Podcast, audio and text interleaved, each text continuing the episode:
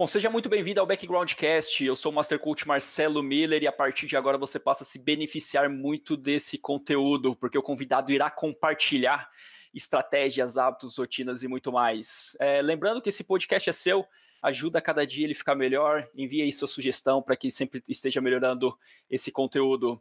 E no papo de hoje eu tenho recebo o ilustre Alexandre Mantovani, jogador profissional de pôquer, conhecido nas mesas aí como Cavalito.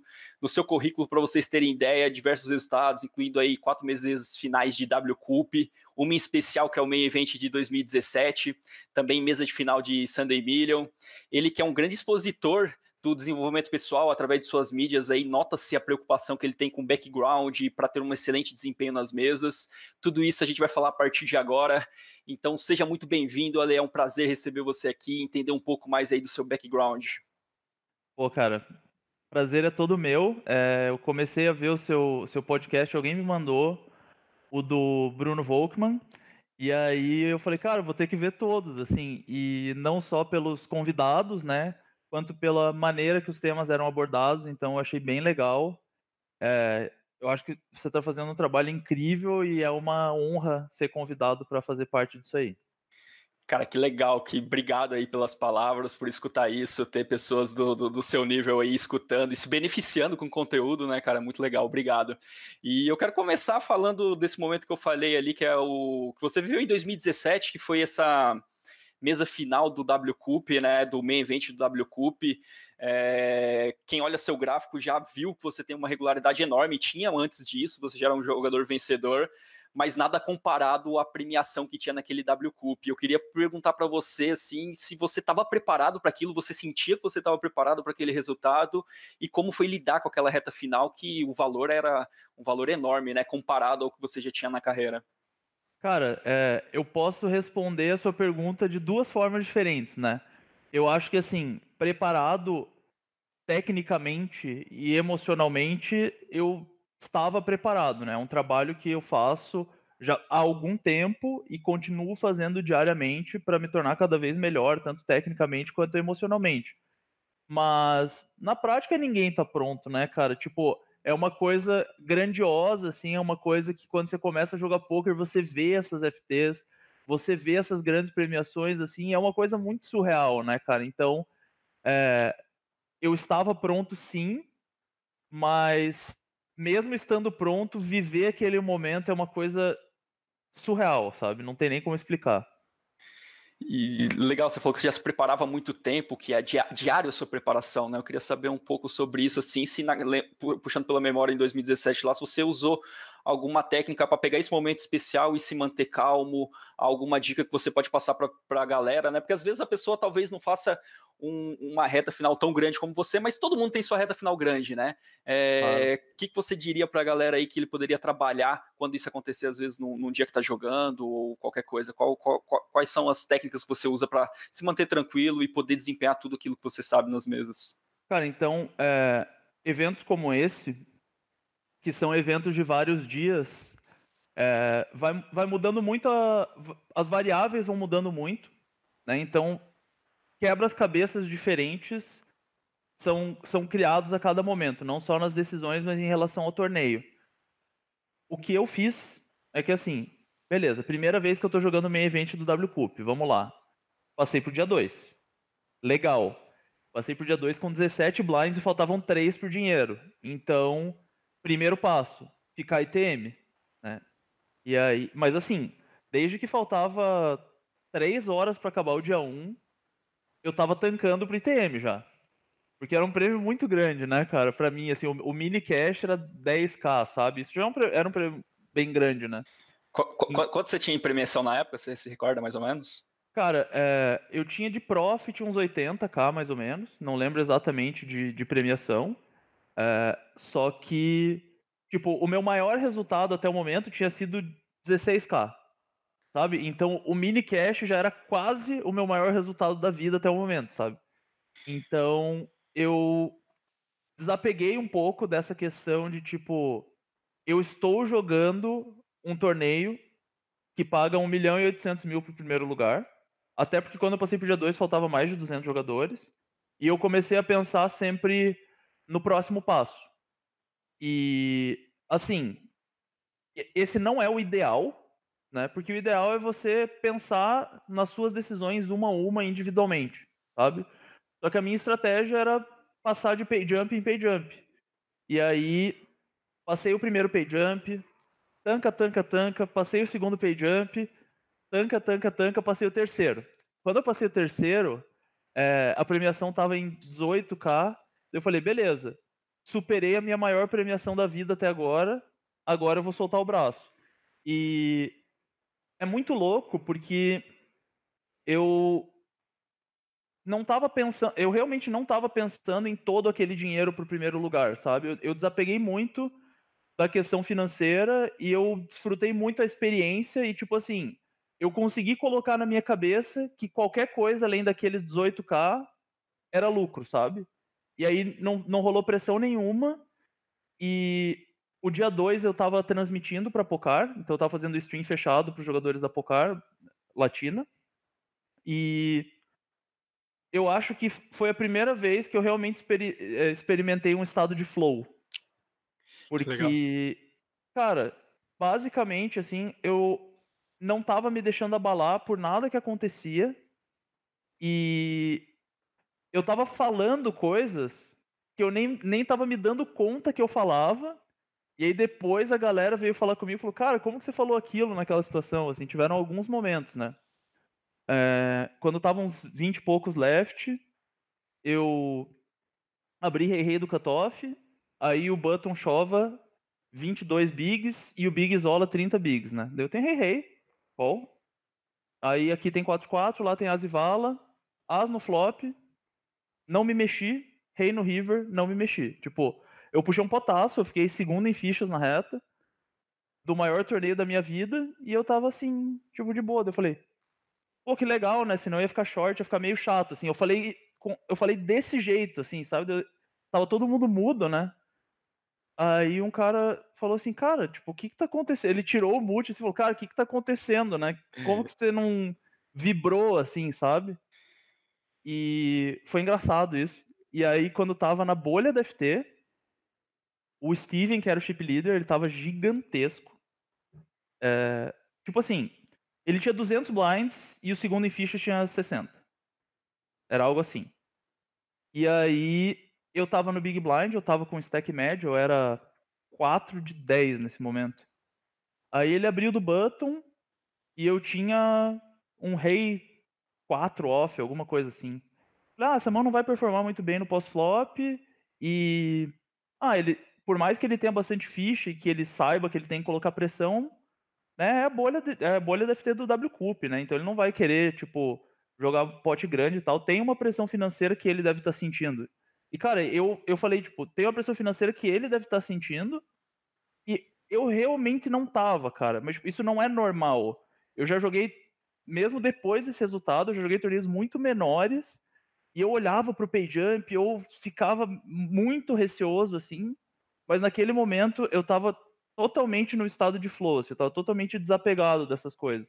E acabou que eu tribetei, ele foldou, e foi uma mão super simples, assim, sabe? Mas é mais a questão, assim, da maneira que eu estava me posicionando quanto àquela situação, sabe? Só para evidenciar que você estava num, num, num, flow realmente, né? Uhum. É interessante isso, né, Ale? Você falou que, cara, primeiro você estava brigando, talvez até pressionado para passar de pay jump, e depois você fala, cara, daqui para frente agora é só lucro que vier, e aí você entra num estado desse, né?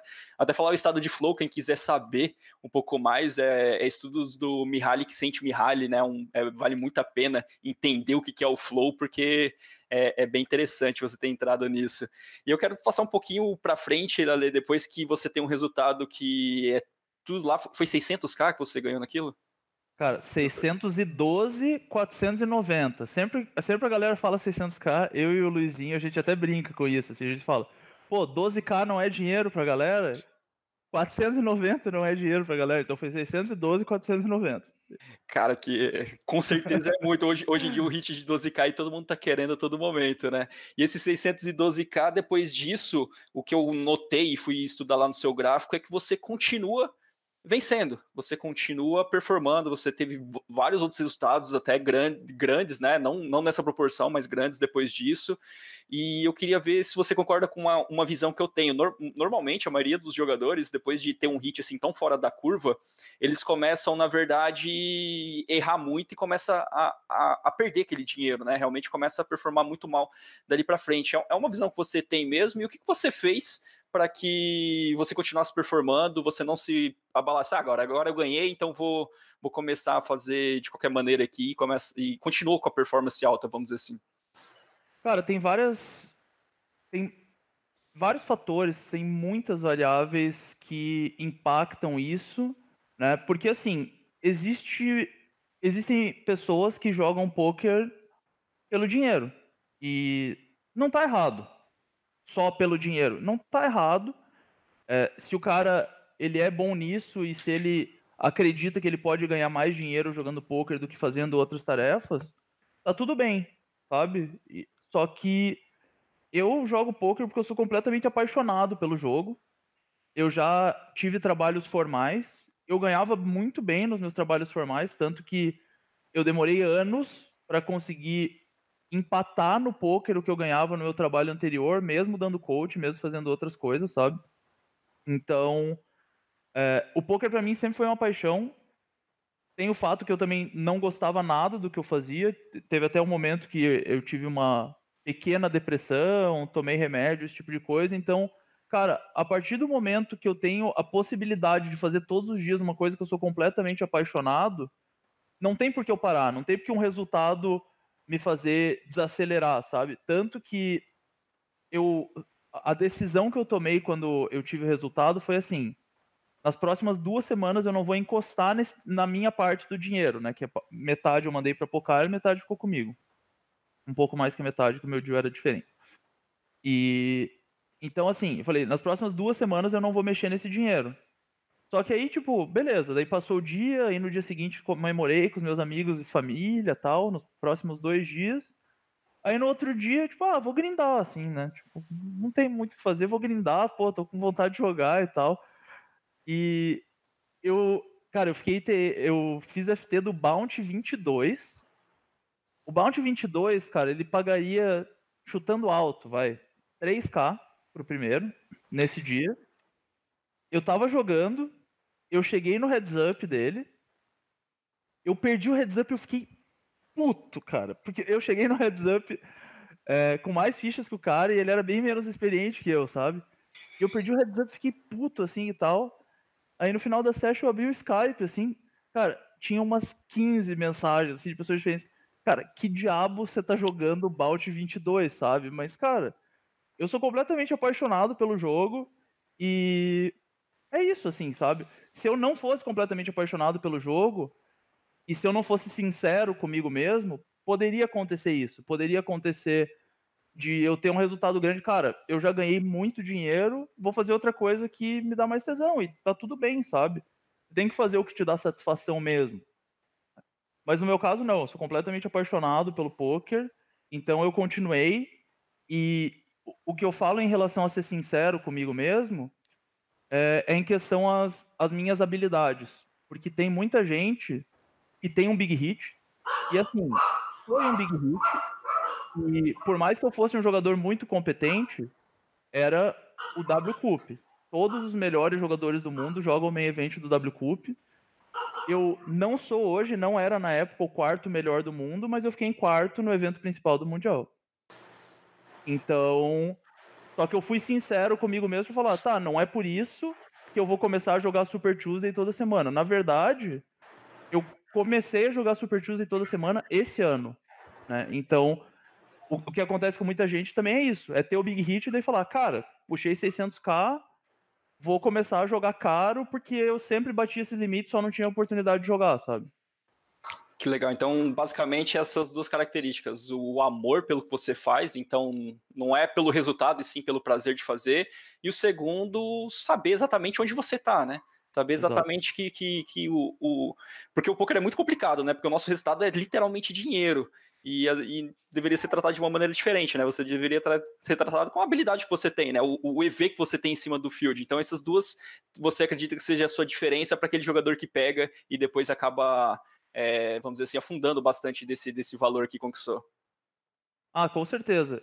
Hoje eu acho que esse mindset não é mais tão comum assim, tanto que boa parte dos, dos jogadores brasileiros, eles têm uma mentalidade muito boa em relação a isso, são muito bons em seleção de jogos, eu vejo isso nos fields mesmo, sabe? Só que o, o poker, principalmente no começo, ele tinha prêmios muito grandes todos os dias, né? Então qualquer dia você podia entrar no, no PokerStars. O Big 22 pagava 15k no dia de semana, cara. Hoje em dia nem domingo eu acho que ele paga isso, sabe? Então as coisas mudaram muito, né, nesses tempos o 100 com ribais pagava uma nota, né? Era pois muito é. louco isso em 2011, na época que tinha os americanos ainda. Sim, sim. Legal. É... Pode falar. Não, tranquilo. É... Pô, tem uma, tem uma frase que eu gosto muito, que é do Jack Welch, que foi... Ele foi CEO do, da General Electric, que fala mais ou menos assim, né? Que talvez tenha um pouco a ver com isso que a gente está falando, que é se você não tem uma vantagem competitiva, não entre em uma competição. Primeiro eu queria saber o que você acha dessa frase, e, na sua opinião, qual a sua maior vantagem competitiva em cima do field hoje em dia? É, eu acho que é uma frase bem legal, tá? Eu, eu acho que as coisas são um pouco mais sutis que isso, no sentido de que, assim, depende muito dos seus objetivos. Né? Então, por exemplo, vamos supor que o teu objetivo é ser o melhor do mundo. O meu objetivo é ser o melhor do mundo. E, assim, eu vou conseguir ser o melhor do mundo mais rápido se eu jogar contra os melhores. Eles vão me colocar em muito, muito mais situações que eu não estou acostumado a jogar, ou que eu não me sinto confortável, e isso vai me fazer evoluir. Então, assim, no 1K dele, o warm-up do PokerStars, por exemplo, é um torneio mega difícil. Muito difícil. Assim, chutando bem alto, o meu ROI é 10% nesse torneio. Tá? mas mesmo assim eu estou disposto a jogar esse torneio todos os dias, porque para o meu objetivo de me tornar o melhor do mundo, esse torneio vai me ajudar a chegar mais rápido nele. Agora, se o meu objetivo primário fosse ganhar dinheiro, aí sim eu ia escolher, eu ia volumar muito mais e eu ia jogar os torneios que o meu edge é maior. Né? Então, eu acho que faz sentido, né, para muitos dos objetivos relacionados a ser um jogador vencedor de poker, às vezes você precisa ter resultados com consistência para provar para sua família e amigos e etc. Mas para o meu objetivo, às vezes eu vou jogar torneios que eu não tenho tanto edge para que eu consiga evoluir. Legal. Agora, agora pensando nesse field enorme ali, enorme que eu digo assim, de qualidade, um field que talvez esteja entre os melhores do, os melhores do mundo jogando. Você tem alguma característica sua que você vê que está à frente das outras pessoas? É, é, é, um pouco difícil avaliar isso pelo fato de que a gente não conhece individualmente as pessoas, né? Isso é uma coisa que eu aprendi muito jogando live ano passado. Né? Você só vê um, um nomezinho ali, um avatar, e o cara metendo bala em você, assim, sabe? Mas eu acredito que o meu controle emocional ele é superior à média. E eu acredito que eu sou capaz de executar as coisas que eu estudo, mesmo em momentos de alta pressão. Isso veio a partir de um, um coach que o Ape Styles deu para outro jogador que eu assisti na biblioteca da Pocar. E aí foi o clique que me faltava isso é muito louco, assim. É, é até uma coisa que eu acho que vale a pena eu falar um pouco mais a respeito. Que antes do WCUP eu estava num período bem grande de break-even, aí caía um pouco, subia um pouco, break-even. Caía um pouco, subia um pouco, break-even. E quando eu tinha coach com o Ape Styles, com o Jeff Ganger, com o MJW, todos eles falavam, cara, tipo, você entende muito bem do jogo, só que eu não estava tendo resultados e eles não sabiam me falar o que, que eu podia fazer para alcançar esse resultado, sabe? E aí, nesse coach, o Ape Styles começou perguntando pro cara, o cara era um jogador novo da Pocar na época, ele falou, qual que você considera o seu maior leak? E aí esse cara falou, ah, meu maior leak é mindset. E aí eu pensando, ah, pô, meu, meu mindset é bom, né? Tava assistindo. Tipo, esse não é um leak meu. Aí o, o Ape perguntou um pouco mais, né? E aí ele falou pro cara assim, cara, quanto mais eu estudo e me preparo fora das mesas, mais eu tô capaz de executar dentro delas. E aí essa frase ficou comigo, assim, cara. E aí eu comecei a fazer um autoestudo e pensar em situações que dar um exemplo aleatório, assim, mas vamos supor que eu falo, ó, nessa situação eu vou apostar três barris por blefe se não bater uma dama.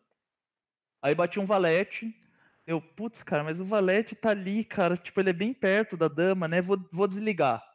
Aí eu desligava e o meu blefe teria sido bem sucedido, por exemplo, sabe? E aí, depois dessa sessão do Ape Styles, cara, eu, eu me blindei nesse sentido, assim, sabe? Eu consigo enxergar uma situação que eu já estudei e eu vou falar, cara, nessa situação eu tenho que fazer isso com essa frequência e acabou. É, não sei se isso é assim com todo mundo, mas eu consideraria que esse é o meu diferencial.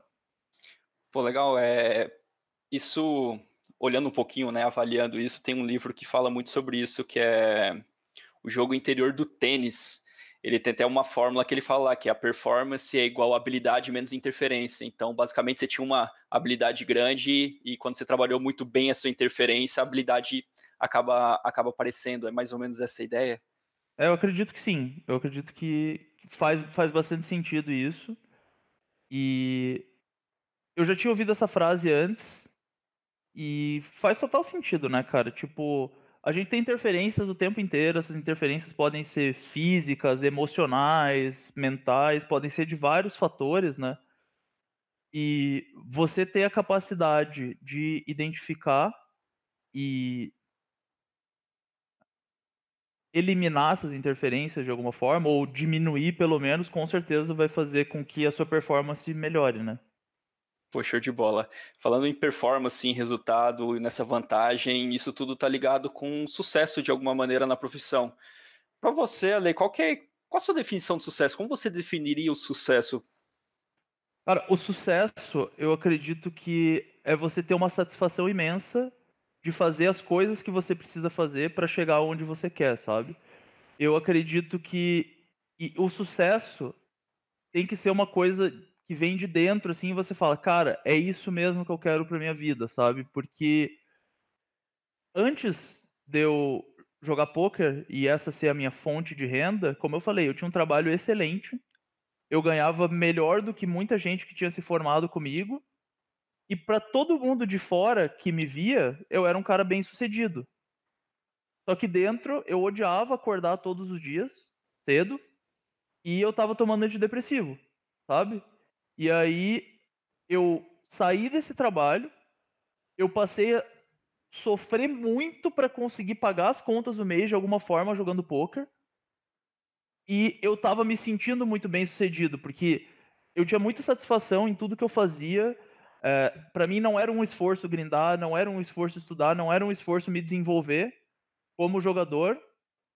E ninguém que me olhava de fora, principalmente nesses momentos iniciais da minha carreira, diria que eu era bem sucedido, mas eu já me sentia bem sucedido, sabe? Que, que louco isso, né? É, você acabou de me falar que quando você passou mais dificuldade financeira, você era mais bem sucedido do que antes. Com certeza. Não, não tenho dúvida quanto a isso. É contraintuitivo demais para o que, pro que a geral pensa, né? E hoje, quando você olha para você, então você encara sendo uma pessoa bem sucedida, principalmente por quê, cara? Cara, eu sou uma pessoa bem sucedida, primeiro porque, é, como eu falei, eu tenho muita satisfação em fazer tudo que, que eu quero fazer. E até voltando um pouco na pergunta anterior, eu, na época, eu não era bem sucedido. Só que quando você faz alguma coisa que você realmente gosta e que você pode chegar mais longe, o sucesso é questão de tempo. O sucesso financeiro, o sucesso da sua imagem esse tipo de coisa, assim, sabe? Então, eu acho que a disciplina, obviamente, ela é um fator fundamental para o meu sucesso, mas a disciplina só existe porque eu gosto muito do que eu faço. Né? Então, tem uma tem uma frase que é do, do professor De Rose, né, que fala que fala que a disciplina e a liberdade são as, é, a, a liberdade é, é o nosso bem mais precioso, mas se a disciplina se confrontar com a sua liberdade, opte pela liberdade. Então, quando você faz o que você realmente gosta, você mesmo livre, você consegue ter disciplina. Eu vi que em um dos seus podcasts, eu acho que foi o primeiro, é, essa é a chamada, assim, eu, eu achei bem legal. É uma frase do Joko Willing que, que o, o, Felipe Nunes que falou lá. Eu tenho até que no fundo do meu computador, da outra tela, disciplina é igual liberdade, né? E, uhum. e tem tudo a ver. Que show. E quando você pensa em uma pessoa, se você pudesse definir uma pessoa que você conhece, assim, que é bem sucedida, que nome que te vem à mente? Uma bom, referência. Assim. Pessoas, assim. Bom, o Elon Musk é uma pessoa muito bem sucedida, né? Se a gente fala do, dos monstros supremos, assim. Eu considero também o, o Giraffe Ganger um, uma pessoa muito bem sucedida e não só pelos, pelos resultados que ele tem nas mesas, assim, mas dá para ver que ele é muito verdadeiro com as coisas que ele acredita, assim, sabe? E basicamente, assim, todas as pessoas que são verdadeiras com o que elas acreditam, elas acabam sendo bem sucedidas. Pode demorar um ano, pode demorar cinco, pode demorar dez, mas essa pessoa vai chegar lá, tenho certeza. Isso que eu acho sensacional, assim, é todas as pessoas que eu converso e quando eu pergunto bem sucedida, que as outras pessoas julgam, por exemplo, pô, eu olho para você, as pessoas olham para você e falam, cara, ele ele é bem sucedido, faz o que gosta, é bem sucedido financeiramente, e sempre a pessoa foge disso, né? Sempre acaba indo pro, pro, pro estar fazendo o que ama, estar fazendo aquilo que gosta, né? E isso eu acho muito legal, até de lição aí para quem tá pensando que bem sucedido é só vencer, é só ganhar, mas é mais ou menos o dia a dia, né? É mais ou menos você é, a cada dia viver aquilo que você ama, né? É, é, resumindo, é, é isso que você pensa também. Cara, é uma loucura, assim, porque pensa numa pessoa que faz uma coisa que não gosta tá? Essa pessoa, ela vai falar, pô, sexta-feira tá chegando, que bom. Aí chega domingo, ela já começa a ficar desanimada porque sabe que segunda vai, vai trabalhar. E, cara, eu espero ansiosamente todas as semanas pelo domingo, que é o dia que eu mais trabalho. É o dia que eu jogo 15, 16 horas, assim, sabe? Então, e Cara, isso é muito legal. É, é muito legal você mudar o seu mindset e a sua realidade para que você comece a olhar de uma forma positiva para o dia que você mais vai trabalhar, ou para os momentos que você mais vai trabalhar. Daqui a duas semanas, pouco menos, né? Daqui a 11 dias começa o Scoop. São duas semanas, cara, que eu vou jogar 12 horas mais por dia. Eu mal vou ver a minha família, mal vou ver a Ju. E essas coisas, apesar de serem coisas negativas, é um scoop, cara. É muito massa isso. É muito libertador você ter uma paixão tão grande pelo que você faz que você conseguiu mudar uma programação que a maioria das pessoas tem, sabe? Pô, que legal, né? Um detalhe, né? Hoje é feriado no Brasil, o dia que a gente tá gravando aqui, e tá aqui, né, cara? Isso, enquanto as outras, as outras pessoas, vamos dizer assim, estão fazendo outras coisas, está aqui trabalhando de alguma maneira, né? Mas top, show de bola, show de bola. Agora que a gente falou essa questão de, de sucesso, Ale, é algo que muita gente não sabe que para isso acontecer é, tem que ter muito fracasso, né? Pelo menos é minha visão é, que eu observo em todas as pessoas que têm sucesso ou financeiro ou na vida, que são felizes, que conseguem alinhar todas as áreas da vida de uma maneira que, que, ele, que ele vê como positiva. É, eu queria perguntar para você se você tem algum fracasso favorito, aquele que você lembra até hoje e que te preparou para esse para quem você é hoje em dia, algum, algum especial que você fala, cara, isso aqui foi um fracasso realmente, mas a partir desse momento aqui as coisas é, eu, eu tive um aprendizado que, que me tornou a pessoa que eu sou hoje. Tem, tem alguns momentos. Eu acho que o primeiro dele foi a primeira vez que eu quebrei. Eu quebrei três vezes. Né? Fiquei com zero bank, não sabia nem onde buscar. Mas a primeira vez que eu quebrei foi bem legal, porque foi a primeira vez que eu decidi tentar viver de poker. E basicamente eu trabalhava e aí aos domingos eu jogava e num desses domingos eu fiz um deal three-handed no Rotters 1650 na época e deu 10 mil dólares. E aí eu falei, cara, isso é muito dinheiro. Isso é alguns meses do trabalho que eu tinha na época, assim, né? E aí eu falei, cara, vamos. Vou tentar viver desse negócio. Aí larguei o trabalho pela primeira vez. E aí eu fui direto jogar torneio, sem coach, sem planejamento de bank. Os meus 10 mil dólares, cara, eles viraram zero num tempo impressionante, assim, considerando que eu jogava até 22. Tá? Que eu não jogava nem 33, não jogava 55. O dinheiro ele evaporou muito rápido, assim. E aí eu percebi algumas coisas. Eu percebi que é, aquilo que eu falei quando eu tive meu big hit do W Cup, né, não é porque eu tive um resultado muito grande que eu sou um jogador muito bom, né? E que a evolução ela não dá saltos, né? Então, por exemplo, vamos supor que eu acabei de tirar minha carteira de motorista. Se você me der uma Lamborghini para dirigir na estrada, o mais provável que vai acontecer é que eu vou morrer, né? Então, é, é importante você aprender e ter, ter, a consciência de sempre ser muito sincero com você mesmo. A, verdade, ela é muito poderosa e ela é muito libertadora, assim. Esse foi um deles. E o outro foi uma sequência de fracassos, na verdade, que no ano do meu W Cup Main Event, eu até o W Cup começar, eu tinha bolhado 16 mesas finais de Majors de domingo e de Scoop. Então, no ano, né? E tem, tem uma frase de alguém, eu odeio citar pessoas sem saber é, quem, quem falou, mas você pode procurar e depois colocar no. Coloca aqui na, na descrição, descrição, se eu achar e, e fica é, tranquilo. Mas fracasso é uma. É, quer dizer, sucesso é a habilidade de você ir de um fracasso para o outro sem perder a, a empolgação, né? Sem perder a, o entusiasmo. Então, foi, foi importante eu ter conseguido, mesmo levando tanta porrada assim, tiveram umas que doeram bastante, eu consegui é, continuar entusiasmado e continuar fazendo o que eu estava fazendo, que era o que eu tinha certeza que ia me levar até onde eu queria, sabe? E olhando para o fracasso, o que, que o fracasso significa para você? Ou fracasso, ou perder? Quando você olha para isso, como você reage? Qual é o primeiro pensamento que você vem? Você olha para ele com, com que visão? Cara, ele é um, uma coisa temporária, né? Tudo, tudo passa. O, o sucesso, inclusive financeiro, ele, ele pode passar, né? Principalmente no poker, que, que tem variância, que é uma coisa que ninguém entende quão profundo é o impacto disso no jogo, né? Mas você vai ter momentos muito bem sucedidos, você vai ter momento, momentos que você não vai ter bons resultados, e isso é natural é, é uma outra falha de mindset no, na, minha concepção, que é muito fácil para um jogador falar que está tá em downswing, mas não é fácil para ele falar que está em upswing. Então a variância só existe quando você está perdendo, ela não existe quando você está ganhando. Né?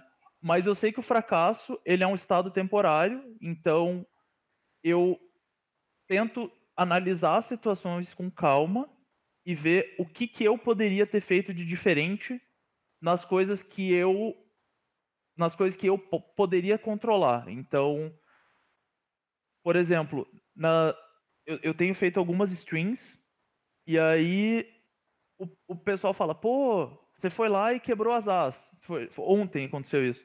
Eu fui lá, quebrei as as na, na bolha da FT e aí perdi com as as na FT. E, tipo, eu não reagi assim e tal. Aí eu falei, mas vocês entendem e pela minha explicação no primeiro cenário, a minha decisão de all-in contra o cara era boa, e aí o cara tinha as asas e acabou batendo a minha, beleza. Assim como é, na situação que o meu asas foi quebrado, a minha decisão também foi boa, sabe? E é isso que é importante. Você tem que colocar energia nas coisas que você pode controlar. Se você passar, tipo, se você cravar um torneio e você deu bad a FT inteira, não tem problema, vai acontecer. Só que se você tiver convicção que aquela era a melhor decisão que você podia tomar, tá tudo bem, sabe? É, eu acho que o, o fracasso você tem que enxergar e você tem que evoluir a partir das coisas que você pode controlar. As coisas que você não pode controlar, você aceita. Você tocou num ponto bem legal quando você está falando nisso, que é a questão de energia, de você usar sua energia, né? É, como você enxerga isso? Como você faz para é canalizar sua energia e colocar só no que interessa realmente. Eu sei que é, entendo muito bem que é uma briga interna de você pegar sua energia e colocar só no que interessa, mas como você faz isso em game, na hora que você está jogando ali, é, como você se policia para você usar a energia só quando precisa dela, e essas quesitos que você falou que são incontroláveis, deixar de lado. Tem alguma coisa que você pode dar de dica aí para a galera, alguma coisa simples que, elas, que eles podem começar a colocar em prática no dia a dia deles ali sobre é, fazer uma gestão boa de energia durante o grind todo? Cara, isso é um, um exercício diário. Você, com tempo, experiência, você acaba ficando um pouco mais calejado de não colocar tanta energia nessas coisas. Vão ter momentos que também não vai dar certo. Quem vê, e principalmente quem vê streamando, acha, ah, o Ale nunca se afeta emocionalmente. Cara, claro que eu me afeto. Ninguém gosta de bolhar uma FT com azar, sabe? Ninguém gosta de, desse tipo de coisa, assim. Só que existem coisas que você pode fazer para ajudar nisso. Então, por exemplo, eu uso os softwares, é, o, o Stars Helper e o Party Caption, né, que são softwares de apoio para os principais sites de poker que eu jogo. E nesses softwares tem uma opção de você ocultar o board quando você vai ao win. E a galera fica louca quando eu falo que eu faço isso. O, o Luiz Martins uma vez estava me assistindo grindar e ele fez um story que eu fui ao win e tampou o board, assim, daí perguntou, e aí galera, vocês curtiram? Sim ou não na enquete, assim. Quase ninguém curtiu, assim, 90% das pessoas falou que eu quero ver as cartas, quero chamar meu flush, sabe? Só que assim, vamos supor que eu tô numa session, eu tô jogando oito telas, tá? E aí eu vou ao win. E eu tomo call. Se eu ficar olhando as cartas que estão batendo, não vai mudar o resultado, beleza. Você pode falar que, ah, não, cara. Tipo, eu, eu acredito que se eu chamasse. Pode ser que tenha um impacto de alguma maneira, assim, tá? Só que no momento que eu tô olhando as cartas que estão batendo ali, eu não tô prestando atenção nas outras sete mesas. Então, eu opto por essa, essa alternativa porque, um, ela me ajuda a não colocar atenção nas coisas que eu não posso controlar. E dois, eu garanto que eu tô colocando mais atenção nas coisas que eu posso controlar, que são as minhas decisões nas outras mesas que estão rolando, sabe? Então, essa é uma coisa que eu faço. Eu uso os softwares para me ajudar nisso. E, cara, é, é, um exercício diário. É um exercício diário. Muitas vezes vai dar errado, muitas vezes vai falhar. Algumas vezes, até hoje, assim, eu tomo. Eu, eu tomo uma bad no torneio mais caro da reta, deu, cara, eu não acredito que isso aconteceu, assim. É, tenho lembranças dolorosas de momentos que isso aconteceu, mas a gente vai evoluindo e vai ficando calejado com o tempo, sabe? Pô, mas legal esse negócio que você falou de. É uma gestão de energia que você está fazendo, né? Não ficar desprendendo tempo para analisar uma coisa que você não controla, né? Exatamente. Isso é show de bola quando eu jogava não tinha essa função no Star Helper ainda, eu ainda sofria pedindo carta e colocando, mas é, é, muito legal, tem visto isso que faz bastante diferença. Agora, olhando um pouco mais a fundo no poker, você já está envolvido há bastante tempo, você faz aí trabalhos na Pocar, já dá aula há bastante tempo, e você já passou por, desde o início, né, desde o primeiro nível lá, e hoje você jogando aí é, boa parte da sua reta sendo high stakes. É, na sua opinião, olhando tanto para a sua experiência quanto conhecendo as outras pessoas, tendo trabalhado já com tanta gente, Ale, é, qual o pior conselho que é disseminado no poker? Assim, qual é aquele conselho que muita gente dá, mas que você vê que, cara, não faz sentido nenhum levar isso para o poker? Cara, tem uma coisa que o, que o Dai Ventura falou no podcast dele, que eu concordo 100%, se tivesse como concordar mais que 100%, eu concordaria, que é, ah, é jogue um jogo explorativo, você não precisa entender GTO, você não precisa entender o equilíbrio e etc. Claro que, assim, para os limites mais baixos, tem várias tendências da população que você não precisa ser um gênio do GTO para entender. Só que a partir do momento que você não sabe mais ou menos aonde é o equilíbrio, não sabe quais são as regras por trás disso, você não sabe o que você está explorando. Então, e muitas vezes você fazer alguns ajustes estratégicos muito amplos, se o cara tem uma tendência desequilibrada, vai ser muito mais custoso para você do que para ele. Então, eu acho que vale a pena reforçar esse ponto que, que o Dai Ventura falou, e eu acho que esse, esse é um conselho meio ruim. O jogo explorativo é com certeza o jogo que faz mais dinheiro. Não, não tenho dúvida, assim. Inclusive, se eu levar o PioSolver pro, pro BSOP e deixar o PioSolver só para tomar as minhas decisões de River, o PioSolver vai ser completamente massacrado. É, mas eu acho que é, que é importante você entender por que você faz o que você faz. Isso vale tanto para o poker quanto para a vida, né? Então, muitas pessoas bem-sucedidas falam que os fundamentos são a, a base para o sucesso delas. Né? O Michael Jordan fala que se você manja bem dos fundamentos, o nível que tudo que você vai fazer aumenta. E eu não poderia concordar mais com isso. O meu primeiro salto gigantesco na parte técnica de resultados foi quando eu li o livro do, do Matthew Janda, Applications of No Limit Holding. Você falou esse negócio de fundamento, você citou o Michael Jordan, e quando você falou isso, eu lembrei do Kobe Bryant, que também fala a mesma coisa, né? Ele treina, na época que ele jogava, ele treinava todo dia fundamento, todo dia ele passava treinando mais fundamento do que as outras pessoas, e claro, né? Aí, pelo menos na teoria que eu tenho para mim, quando você tem muito bem resolvido o fundamento, você consegue inventar moda sem se perder, né? E aí foi a mesma pergunta que eu fiz pro Dai, você acredita que isso acaba sendo uma desculpa das pessoas para não trabalhar realmente no fundamento? Porque muitas vezes é chato, né? É repetitivo você focar ali, às vezes você pensa que já domina naquilo, e aí ele dá desculpa para não trabalhar aquilo que ele tá é, explorando, e às vezes nem sabe exatamente o que está fazendo. Você acha que acaba sendo uma desculpa do pessoal no geral? Cara, estudar fundamento para muitas pessoas não, não é divertido, né? Principalmente pela, pelo modelo de educação latino-americano. Cara, eu odiava matemática na escola. Odiava com todas as minhas forças. Era a matéria que eu sempre ia pior e eu me matava tentando entender o negócio e não entendia, sabe? E é uma coisa que, por exemplo, eu, eu vejo que nos Estados Unidos ou na Europa as, as coisas são ensinadas de uma forma diferente. Então, às vezes não é uma desculpa, assim, às vezes é uma coisa que você não gosta mesmo de fazer, assim, sabe? Só que quando você trabalha com alguma coisa cuja matemática é um fator muito relevante, você precisa de alguma forma ou aprender a gostar ou aprender a simplificar. Mas assim, é um fato que se tiver um jogador que ele não trabalha em matemática e um outro jogador que ele trabalha que trabalha em matemática, esse jogador tem uma tendência a ser bem mais bem sucedido do que o primeiro. É porque as coisas são muito fáceis, sabe? É, é muito fácil você saber que, tipo, se você aposta um determinado tamanho, essa aposta precisa funcionar tantas vezes para ser lucrativa. Sabe? São coisas simples.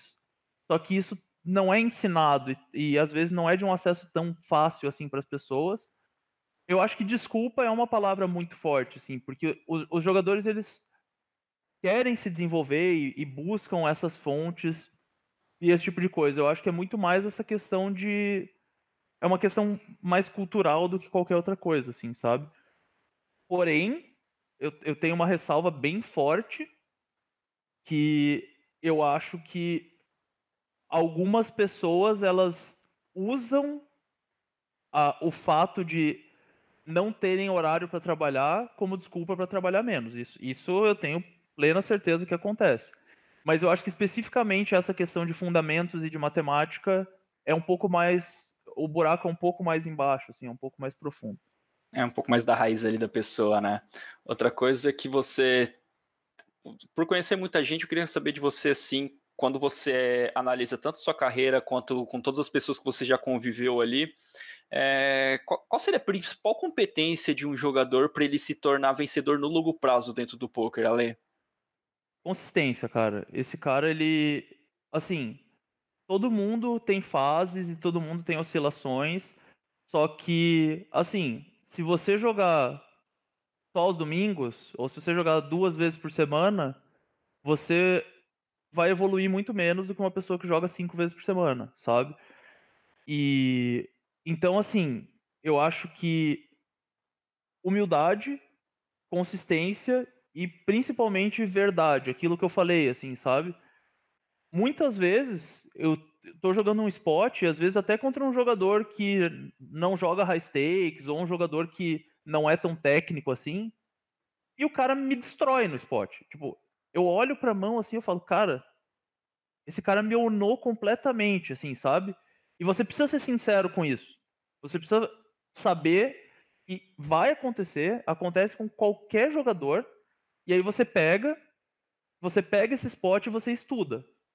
Porque aí, eu, a partir do momento que eu, que eu me sinto realmente onado numa situação, que eu falo, cara, eu simplesmente não sei o que eu deveria fazer, no meu próximo dia de estudos eu vou dissecar aquela situação e a próxima vez que eu tô naquela situação eu sei o que fazer, sabe?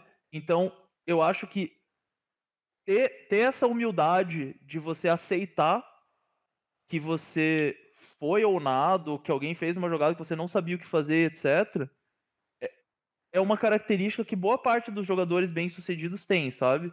Esse, esse autoestudo, essa autocrítica e essa evolução. Porque também eu posso, eu poderia fazer o contrário. Eu poderia falar, cara, fui ou nada aqui. Eu, tipo, ah, esse cara runou na minha cabeça e tal, e não estudar essa situação. Aí a próxima vez eu ia ser onado de novo, ia ser onado de novo, entendeu? Então, dificilmente, se essa fosse a minha linha de, de raciocínio, ou minha maneira de lidar com as situações, eu ia ter evoluído o quanto eu evoluí, sabe? pouco demais olhar isso, né? Pegar e colocar o ego lá embaixo e olhar o fato para o fato, né? Independente de se é o cara que está começando ou não, a, a, aceitar aquilo ali é muito legal. No começo da, da, sua resposta, você falou a questão da consistência. Consistência em quê? Quais são. A pessoa tem que ter consistência. Você falou em jogar, mas quais são os outros fatores que você acredita que a, a pessoa tem que fazer, sei lá, ou toda semana ou todo dia, pelo menos um pouco, dedicar horas ali? É consistência em, em que áreas? Quando, quando eu estava começando na, na Pocar, eu fiz algumas sessões com o Elliot Rowe. É, quem não conhece, dá uma pesquisada. Ele, tem, ele mesmo tem vários podcasts com jogadores de poker, de pessoas do, dos business. E ele me falou, cara, é, aonde você quer chegar, visualize você daqui a cinco anos. Aí eu, eu fiz essa imagem, né? Tipo, era um cara bem sucedido, com bons resultados nas principais séries de torneios. Era um cara que estava em boa forma física, um cara com cheio de amigos, um cara com assim, um cara feliz, né? Então eu, eu fiz essa imagem. Aí ele falou, beleza. Então assim, para isso acontecer daqui a cinco anos, o que que você precisa ter feito daqui a dois? Aí eu fiz para ele uma lista. Ah, eu preciso ter estudado tantas horas, eu preciso ter jogado tantos jogos, eu preciso ter etc, etc, etc. Dele, beleza, e vai puxando. Até que eu puxei assim, o que, que eu precisava fazer no meu dia a dia para chegar nesse cara que eu queria ser daqui a cinco anos? Eu precisava fazer algum tipo de atividade física. Inclusive, se você for olhar, a grandíssima maioria das pessoas bem-sucedidas no mundo estão numa boa forma física.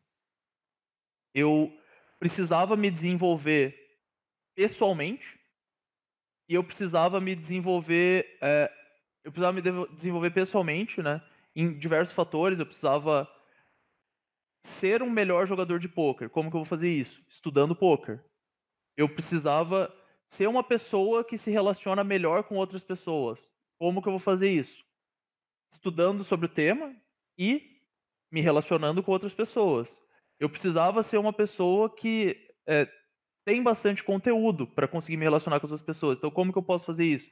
Ah, através de conteúdo, podcast, livros, coisas que vão fazer eu me desenvolver. Então, eu consegui ver essa imagem do Alexandre que eu queria ser daqui a cinco anos e trazer isso para atividades do dia a dia. E aí, assim, todos os dias da minha vida, desde então, é, é muito raro eu falhar mas acontece. Eu tento ter alguma atividade física, alguma coisa que me faça desenvolver. E isso pode ser, cara, um vídeo no YouTube de algum site de poker, uma análise de 10 minutos de uma mão. Eu faço isso mesmo se eu estou viajando, mesmo se eu estou de férias, mas eu vejo algum conteúdo relacionado a poker. Eu vejo algum conteúdo também não relacionado a poker, mas que vai me ensinar alguma coisa. Às vezes, cara, você tá cansado. Às vezes, esse conteúdo pode ser tipo uma comédia, saca? Mas, tipo, sai um pouco da caixa. E eu acho que essa consistência que eu, que eu mencionei é de atividades que vão fazer você chegar onde você quer chegar. E, de novo, é, tem muita gente que fala, ah, mas, pô, tem cara que só joga pelo, pelo dinheiro e acha que isso está errado. Cara, não é. Cada um tem a sua realidade, cada um tem os seus objetivos e etc.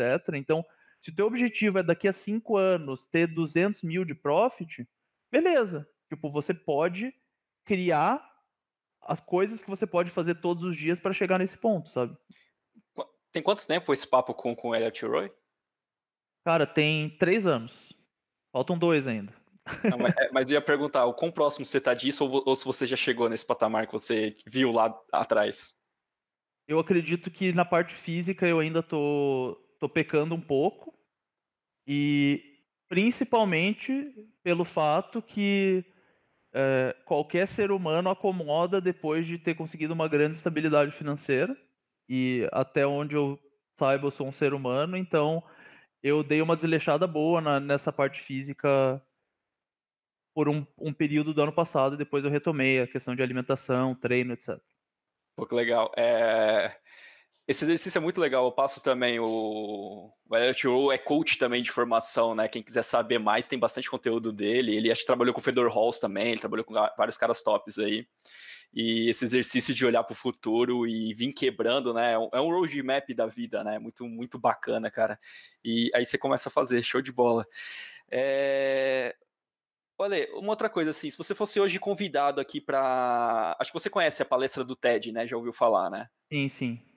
Provavelmente sim, assim, quem, quem busca desenvolvimento não tem como não cair lá, né, cara? São, são, são assuntos extraordinários. Se você fosse convidado para dar uma palestra lá, mas você não pudesse falar de poker, qual seria o tema que você falaria ali? Eu, eu, queria achar um, eu queria achar um título impactante, assim. Então, provavelmente seria a generosidade de ser egoísta. E eu vou explicar um pouco melhor que você vai entender. Por é, favor, como, por favor. Como eu falei, quando boa parte das pessoas que gostam de mim me consideravam bem-sucedido, era um momento que eu estava miserável, era um momento que eu estava triste, que eu, eu não tinha uma imagem muito boa de mim mesmo e estava tudo dando muito errado. Só que, ao mesmo tempo, todas essas pessoas, elas queriam o meu bem. Todas essas pessoas que gostavam de mim falavam: pô, tô bem feliz que o Ale tem um emprego é, estável, que ele tá indo super bem no emprego dele, que ele ganha bem. Só que essa é a realidade das outras pessoas. E muitas vezes a gente se deixa levar por isso. Eu, eu tenho que colocar consciência nisso diariamente para não puxar para mim objetivos e expectativas das outras pessoas.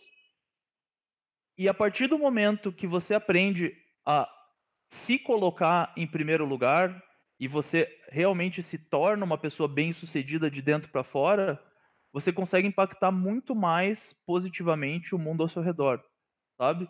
Então, eu deixei de ser uma pessoa bem-sucedida para os olhos das outras pessoas e passei a ser uma pessoa bem-sucedida para os meus olhos isso me fez com que eu realizasse coisas, com que eu formasse pessoas. É, dentro da Pocar, eu, eu fazia um trabalho de mentoria que teve quase 100 pessoas no decorrer do tempo, e eu fiz com que essas pessoas conseguissem melhorar, e eu vejo que todas as pessoas que elas são, que elas conseguem um nível alto de sucesso, elas começam a se preocupar em ajudar os outros. Mas elas não conseguiriam chegar nesse ponto se elas não tivessem no caminho delas, sabe? É muito difícil você doar para outra pessoa uma coisa que você não tem. Então, por exemplo, se alguém quisesse que eu ensinasse a pessoa a ser mais bem-sucedida quando eu só ganhava bem, eu não ia conseguir. Se alguém quisesse, se alguém cinco anos atrás me pedisse, ah, cara, me ensina a ser feliz, eu não ia saber, porque era uma coisa que eu não tinha, entendeu? Então, eu acho que quando você aprende a ser egoísta, entre aspas, quando você aprende a, a se colocar em primeiro lugar, colocar suas necessidades expectativas em primeiro lugar, isso gera muita força e você consegue impactar de uma forma muito mais positiva os outros. Nem sempre é possível, né? Vamos supor que, por exemplo, vamos supor que eu tivesse um filho cinco anos atrás.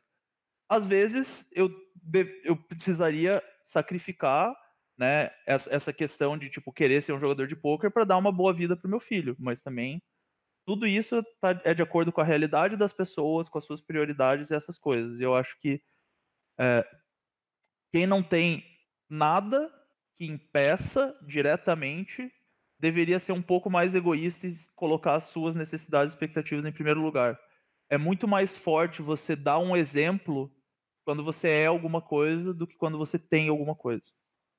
Pô, que, dá uma puta palestra isso aí, né, cara? Dá um, dá um, um tema interessantíssimo. Acho que tudo que você falou, eu concordo total. Tem essa exceção assim, mas até de, de, dessa exceção, exceção do filme, pode ser que você fique um tempo porque você tem que dar, mas mesmo assim, acho que dá para você planejar e você buscar aquilo, né? Até teve um podcast aqui para você que, que não escutou, que a gente falou um pouco desse assunto, que foi com o Valdeci e o Matheus, que é pai e filho, os dois são jogadores de pôquer, não tem tanto sucesso ainda na carreira, mas de mentalidade é bem legal. E entrou essa questão que você comentou, de às vezes, por, como pai, ele é pai, ele sente obrigação de deixar o filho dele jogar e ele trabalhar, por mais que o sonho dele seja jogar, mas é uma coisa temporária que ele vai colocar para frente. Então tem, tem total conexão que você está falando ali.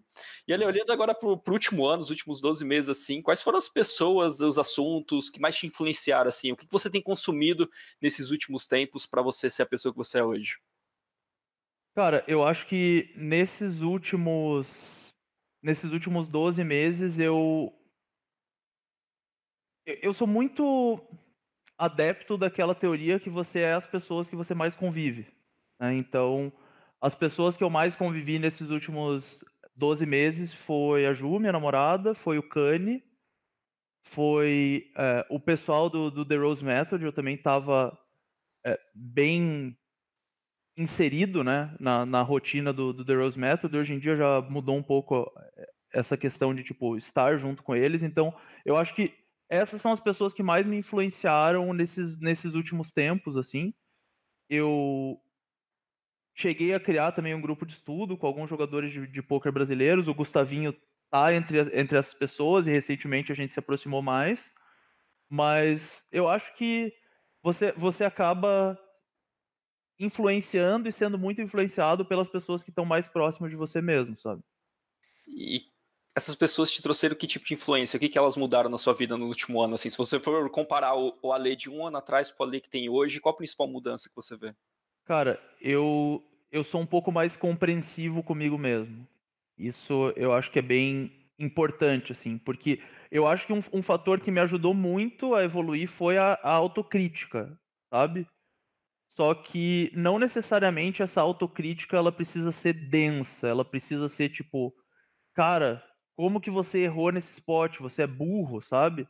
Essa autocrítica ela pode ser mais suave. Existe uma linha em algumas situações, eu acho que, tipo, cara, você pisou na bola num momento chave e você não vai conseguir desapegar disso. Cara, se tranca uma hora no seu quarto e fica se odiando, essa uma hora, sabe? Tipo, processa isso e depois sai pra, sai pra vida, assim, sabe? Mas eu acho que essas pessoas me ensinaram a ser um pouco mais, mais leve, né? Que, assim, quem, quem me acompanha, me, me segue, sabe que eu tô sempre estudando, eu tô sempre fazendo alguma coisa, assim. E são coisas que eu gosto de fazer, sabe? Mas eu não conseguia fazer essas coisas de uma forma descontraída. Hoje em dia eu já tô um pouco melhor nisso. Então acho que foi foram esses dois principais fatores, assim, ser um pouco mais carinhoso comigo mesmo nessas questões de autocrítica, né? E ser um pouco mais descontraído em momentos de seriedade, mas seriedade não necessariamente precisa ter um nível de tensão junto, sabe? Pô, que demais. Você falou uma coisa aí também que é da sua rotina. Eu queria. Como que é a sua rotina hoje em dia, Ale? Como, como que é um dia normal para você? Então, é, ela é bem diferente em dias de grind e dia de estudo, tá? Mas num dia de, num dia de estudo, eu acordo por volta das sete e meia da manhã, mais ou menos. Banho gelado. É, faço alguma atividade física. Então tem alguns dias que eu faço. É, vou para academia, faço um, um hit lá. E aí nesses dias eu me alimento antes e depois. E tem alguns dias que eu faço uma prática do The Rose Method. Aí nesses dias eu, eu me alimento só depois. A prática ela não é tão pesada assim na, na parte física, então eu tem algumas que são, mas mesmo assim, geralmente eu, eu costumo fazer em jejum. Eu acho que eu performo melhor. Inclusive, tem algumas técnicas, né? Por exemplo, a, a invertida sobre os antebraços, alguns tipos de. que o nome padrão seria bananeira. né? Cara, você fazer isso com a barriga cheia realmente não é muito recomendável, né? Então, tem essa parte da alimentação, aí dependendo do dia ela é antes ou depois. Dependendo do meu estudo do dia, eu tenho estudado muito com solvers ultimamente. Então, se eu vou estudar com o Pio Solver, eu já deixo. Isso, isso é bem recente, né? Mas eu deixo o script rodando. O, o Kanye me, me ensinou algumas, alguns macetes para fazer uns scripts que eu não estava usando, então eu deixo um script rodando antes de fazer essas coisas, aí quando eu volto eu analiso essas situações, né? E eu tento, eu tenho quase diariamente um grupo diferente de estudos, independente de ser dia de estudo ou dia de grind. E aí, tipo, dia de grind eu estudo durante duas horas. Então eu acordo cedo para isso. Eu acordo cedo para assim, eu conseguir tomar banho, me alimentar e treinar até as nove estudar das 9 às 11 e começar a grindar às 11. E nos dias de estudo, o, o meu horário de acordar ele é um pouco mais flexível. Eu posso acordar até umas 8 e meia. E aí eu, eu deixo que esses grupos de estudo sejam mais longos e eu faço algum estudo muito específico sobre algum tema. E sábado é meu único dia que eu não tenho nenhum tipo de regra e eu acabo estudando boa parte do sábado. Mas é um dia que eu não tenho regra, eu acordo a hora que eu quiser, etc. É um dia que eu passo mais tempo com, com a Ju, passo mais tempo com a minha mãe, passo mais tempo com os meus amigos. Mas basicamente é, é assim que eu, que eu divido meu tempo. De manhã, a primeira coisa que eu faço é essa questão, tipo, banho, alimentação e treino. E aí, quando eu treino, quando eu faço um treino físico na academia, eu volto do treino e faço uma invertida e uma, um exercício de meditação. E aí, quando eu faço a prática da Rose Method, já tem a, o, o, exercício de concentração no final. E acho que é basicamente isso, assim. E pensando nessa sua rotina, assim, tem um, algum aspecto que não pode faltar todo dia? Qual é o principal? Assim, falar, cara, isso, eu não posso começar meu dia ou, ou, finalizar meu dia com essa atividade, com essa ação. Qual seria cara, talvez a, a principal, assim? Eu acho que eh, o, o banho gelado ele é muito bom, cara. E, e, ah, e antes do banho gelado eu arrumo a cama todos os dias. Eu vi um, um videozinho de dois minutos de um general falando sobre isso e faz sentido para mim, né? Quando tem, você... tem o livro dele também, já, já, leu? Não, não li. Chama Arrume Sua Cama, inclusive, é desse Sério? general. Cara, é, é, muito legal, muito bom. Que legal. Fica de é... dica aí pra galera também. É, então, aí começa o dia, arruma a cama, né, para ter a primeira tarefa do dia concluída com sucesso. E o banho frio, cara, eu acho que ele é, ele é muito poderoso, né? Não só pelos benefícios, né, para circulação e etc, que o banho frio é, causa, mas também pela questão de, tipo, você tá encarando um desafio. Cara, eu moro em Curitiba, cara, é frio aqui, é bem frio. E mesmo assim, eu tomo esse banho gelado e eu saio dele. Quando, quando eu entro na água, eu já falo, cara, eu sou foda. Tipo, eu tô enfrentando um desafio. Todos os dias eu começo enfrentando e superando um desafio, que é tomar o banho gelado. Então fica muito mais fácil eu enfrentar e superar desafios. Tipo, vou na academia, cara, ah, beleza, você tem que fazer aqui tantas barras, tem que fazer barra até falhar, tem que fazer flexão até falhar e não sei o que. Cara, eu acabei de tomar banho frio em Curitiba, tipo, por favor, né? Ah, o C. Darwin tá na minha mesa. Pô, o C. Darwin, monstro, tal, não sei o que mas ele não toma banho frio em Curitiba, sabe? Então, é... Legal esse, esse, jogo psicológico, né? Acho que é o principal, né? Você já entra falando, cara, nada me para, né? É, é com essa ideia. Sim, sim. E, claro que eu tô zoando, né? Tipo, e, inclusive tem um, um, método que tá famoso, que é do Wim Hof, que fala muito sobre banho frio e esse tipo de coisa, assim, né? Mas, tipo, é, é só essa questão de mostrar, cara, tipo, é, os, as coisas que nós consideramos desafios, às vezes não são tão é, grandes quanto a gente imagina. Principalmente no poker, né? Que é um jogo de, de pessoas. O, o live me fez enxergar muito mais esse lado, assim, me fortaleceu bastante também. Demais, galera. Então, bora arrumar a cama e tomar banho frio aí, porque faz diferença, é muito legal. É, pergunta padrão aqui do Backgroundcast, Ale. Quem você gostaria de ver, escutar aqui no Backgroundcast? Já que você falou que viu todos, né, cara? Até muito legal isso, muito bacana isso, ver seu desejo de entender as outras pessoas, porque o jogo, o poker é um jogo de pessoas, e você entende essa galera é muito legal. Mas quem você gostaria de escutar aqui, cara, de, de entender é, esse background realmente que, que tem ali por trás do, do sucesso dela? Ou de qualquer cara, coisa. tem, tem uma lista muito grande assim de pessoas é, que, eu, que eu realmente gostaria de ver. Tem, tem uma pessoa que eu, que eu gosto e admiro muito, que eu acho que agregaria muito pro, pro background cast, que é o B Dias. Né? B Dias agora que está de volta com, com força total. Tem, tem algumas pessoas que são um pouco menos acessíveis, mas que todo mundo que é, é, é próximo a essas pessoas e, e, e fala com elas diariamente fala que elas são pessoas realmente incríveis. Então, o, o Hélio Neves seria um exemplo desses, o Crema seria outro exemplo. E eu acho que hoje em dia qualquer coisa de, de poker no, no Brasil tem que chamar o sketch em algum momento, porque o cara é a, a enciclopédia viva do, do poker brasileiro, então acho que seria legal também. E, e só o último nome também que eu acho que é interessante é o Net o Renan Brusque, eu acho que ele é, é uma pessoa bem interessante e eu, eu aprendi bastante com ele, assim, de, de um ano para cá.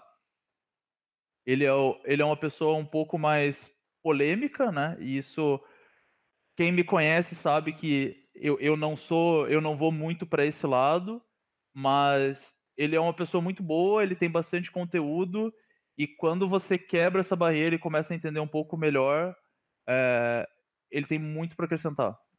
Pô, que legal. E você falou cinco pessoas aqui, mas uhum. me fala uma pergunta padrão que não pode faltar para essa galera, assim. Ou se você quiser fazer para cada um também, beleza. Mas se tiver uma pergunta, não. aquela, aquela pergunta que quando eles aceitarem meu convite, eu vou fazer para eles, porque não pode realmente faltar ali na. Nesse eu papo. acho que, que é, é uma pergunta. É, é uma pergunta dupla, assim. Perguntar para a pessoa qual que ela considera é, o maior ponto positivo dela e qual que ela considera o maior ponto negativo do field. Então, qual que é o maior leak que eles consideram que os jogadores de poker têm. Esse leak pode ser um leak técnico mesmo, mas pode ser também um leak comportamental. E boa, boa parte das pessoas tem times e etc. Então, elas têm bastante acesso a esse tipo de informação. Pô, demais. Agora outro também que é de praxe aqui, indica aí pra galera três livros ou três materiais para eles buscarem e poderem se desenvolver, tanto no poker quanto no lado pessoal. Então, a gente, a gente tá num momento que tem tanta coisa à disposição da gente que é muito difícil você listar e definir três. Né? Definir um número pequeno, mas eu vou tentar ser sucinto. Existe um, um podcast chamado Impact Theory, é, na verdade, não é exatamente um podcast, são entre, entrevistas. O nome do cara é, é Tom Billieu e ele entrevista várias pessoas impressionantes, assim. Dá para você passar dias vendo essas entrevistas, são pessoas incríveis e vale muito a pena. E dentro desses eu poderia indicar alguns né, que é do David Goggins, do Winhoff, etc. O David Goggins é um, uma, um monstro, né? Tipo, não tem, foi... não tem cara. Você indicou, mas eu ia te cortar para falar exatamente o dele, cara. Eu ia falar porque é, é, é, chega a ser bizarro aquele cara. É. Tem, cara, tem um que eu não vejo há algum tempo, mas na época me agregou absurdamente. É, é um canal do YouTube chamado actualized.org é, que é de um cara chamado Leo. Ele, ele é um cara. Ele é uma pessoa bem diferente, assim, sabe? Ele, ele apresenta alguns conteúdos bem interessantes. Tem um vídeo dele que se chama Be Fucking Patient. Tipo, que é, é, muito louco, assim, né? Porque ele tá falando pro cara ser paciente, mas ele tá falando de uma forma enfática, uma forma quase agressiva, né? E esse é um vídeo que, que fala que, assim, você a gente não está acostumado a ter essa visão de longo prazo e a ser pacientes, né? É uma coisa que a gente não aprende. Mas quando você sabe o, aonde você quer chegar e o tamanho do seu objetivo, fica mais fácil você ter uma paciência é, relacionada a isso, né? Então, tipo assim, cara, se o teu objetivo é, tipo, perder 5 quilos, aí beleza, tipo, é um, é um objetivo que em três meses você consegue numa boa se você colocar sua energia nisso. Agora, ah, o meu objetivo é encontrar cura para o câncer. Cara, você vai passar a sua vida inteira atrás disso, sabe? E você tem que ter paciência. Então, o actualize.org tem muita coisa boa também, tá? É... Já nos outros podcasts já recomendaram, por exemplo, o Joe Ingram, né? Que ele entrevista vários jogadores de poker. Então, falar um pouco de livros, né? Tem dois livros que eu li esse ano que são bem legais, eu recomendo. Um deles é o Eu S.A., do Gene Simmons. Ele é o vocalista do Kiss. E é, é, bem engraçado porque ele é uma pessoa não convencional e ele não é uma pessoa. É, ele não fala de um jeito bonitinho as coisas, mas ele fala basicamente como você faz para você ser uma empresa, né? Para você ser bem sucedido, para você render bastante. Esse é um livro bem bom. Cara, no poker, só te cortando um pouquinho, é importante, né? Porque eu vejo que muita gente não se vê como uma empresa, né? E o poker, você é uma empresa literalmente, né? Literalmente, o, o, seu nick é um, é um CNPJ, na minha concepção, na verdade, é o, é o, que eu penso, né? Sim, eu, eu, escolhi bem mal meu nome fantasia, mas tá tudo bem. Então, esse, esse Eu S.A. é um livro muito bom. É, o Poder do Hábito é um livro muito bom. E o terceiro é se chama A Arte de Ler Mentes. Ele é de um sueco. Ele é um livro relativamente simples. To todos esses livros, tirando o Poder do Hábito, são leituras bem rápidas. Assim, o Eu S.A. eu li em um dia. E esse A Arte de Ler Mentes é, é interessante porque ele ensina ele de, de, uma certa forma depende da sua intenção ao ler o livro, né? Mas ele te ensina a ter empatia, você entender melhor como a pessoa se sente. Isso vai fazer com que você, entre aspas, leia a mente dela, porque se você consegue enxergar a forma que uma pessoa enxerga o mundo ou uma determinada situação, você vai entender por que ela faz o que ela faz ou por que ela pensa como ela pensa. Isso é bem poderoso. Um pouquinho demais. Já vou deixar aqui, galera, só lembrando que todas Todas essas informações, todas as referências que eu falei aqui vai estar aqui embaixo na descrição, então você pode depois pesquisar aí na descrição, se você está vendo no YouTube e escutando pelo, pelo, pelo aplicativo de podcast, vai estar aqui embaixo. Ale, para finalizar, meu parceiro, deixa uma pergunta para o pessoal que nos escuta aqui, para eles responderem nos comentários. O que você gostaria de saber da galera que escuta aqui o Backgroundcast? É... Bom, eu, eu queria saber como essas pessoas se enxergam daqui a cinco anos e o que elas podem começar a fazer hoje para se tornar essa pessoa? Isso é um. É uma pergunta excepcional, cara. Legal, galera. Então deixa aqui no comentário, principalmente do YouTube aqui, que onde vocês se veem daqui cinco anos e qual o próximo passo, acho que é isso, né? Isso, isso. Pô, show de bola. Ale, cara, só tenho que agradecer realmente todo esse conhecimento passado. Assim, eu tenho certeza que quem vai escutar aqui vai se beneficiar demais, demais com esse seu background cast, com esse episódio. Gratidão, cara, gratidão por, por passar todo esse seu conhecimento, toda a sua experiência, tudo que você trouxe ali, agregar tanto valor é, aí hoje já para minha vida e eu tenho certeza para a vida de quem vai escutar aqui. Gratidão, meu parceiro. Pô, cara, valeu. Obrigado mesmo pelo convite fiquei bem feliz quando, quando você veio me convidar, porque você veio me chamar, inclusive num dia que eu tinha acabado de ver o do, do Gustavinho e do Da Aventura, e eu falei, pô, cara, que legal que esse cara acha que eu tenho uma coisa para acrescentar, então eu que agradeço pelo convite, é, sempre à, à, disposição aí, principalmente pelo Insta, né, para o pessoal de fora que quiser falar ou perguntar alguma coisa.